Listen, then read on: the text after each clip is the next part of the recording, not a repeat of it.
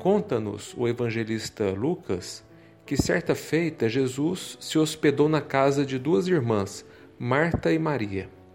Marta logo se envolveu nos afazeres domésticos, no preparo do alimento e detalhes para a hospedagem. Porém, sua irmã Maria teve uma postura diferente.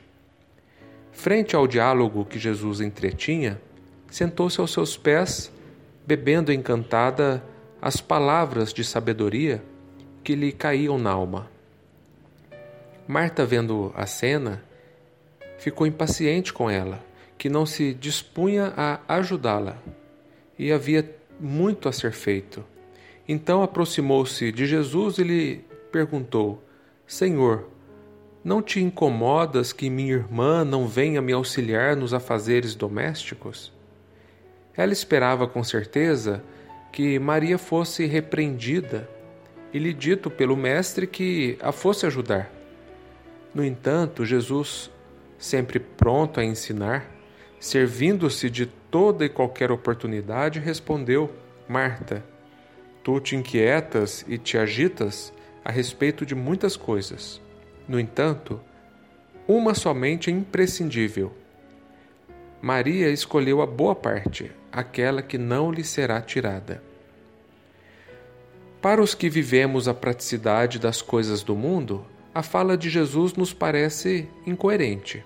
Afinal, Marta estava preocupada com a recepção e acomodação de Jesus e daqueles que o acompanhavam. Contudo, ele serve do momento para lecionar de que existem muitas coisas que podem parecer necessárias, mas que é preciso ter a sabedoria da melhor opção, conforme as palavras dele, aquela que não nos será tirada, porque alimenta a alma imortal. Reflexionemos a respeito do nosso cotidiano.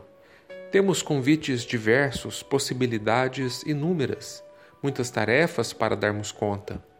São os compromissos sociais, os familiares, profissionais, religiosos, educacionais. Poucos podem dizer que sua agenda está tranquila ou que quase nada tem a fazer na vida. Lembrando o ensinamento do Cristo, é necessário que façamos a melhor escolha, que optemos pela melhor parte. Alguns escolhemos trabalhar horas infindáveis em vez de passar mais tempo com os filhos, com os pais, o cônjuge.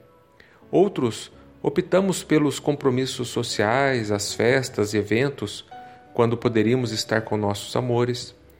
Tantos de nós deixamos de lado as horas de estudo, de investimento intelectual, de leitura edificante para o lazer em excesso, a diversão exagerada e desmedida. Nas nossas escolhas, importante avaliar o que nos restará ao longo da caminhada. Nas opções que fazemos, Pesemos sempre o que ficará conosco ao final. Por mais que os anos dobrem, o investimento nas relações afetivas não nos poderá ser retirado. São tesouros que não se veem, somente se vivem, se sentem.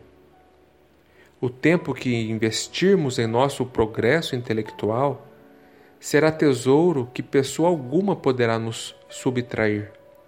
Todo o tempo que aplicarmos no bem ao próximo, no fomentar virtudes em nossa intimidade, dará frutos que permanecerão para sempre em nosso coração.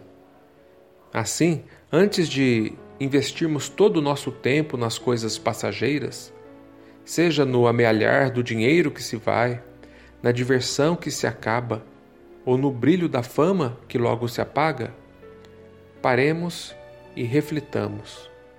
Conforme o ensinamento de Jesus, nosso tempo poderá ser empregado naquilo que não nos será tirado.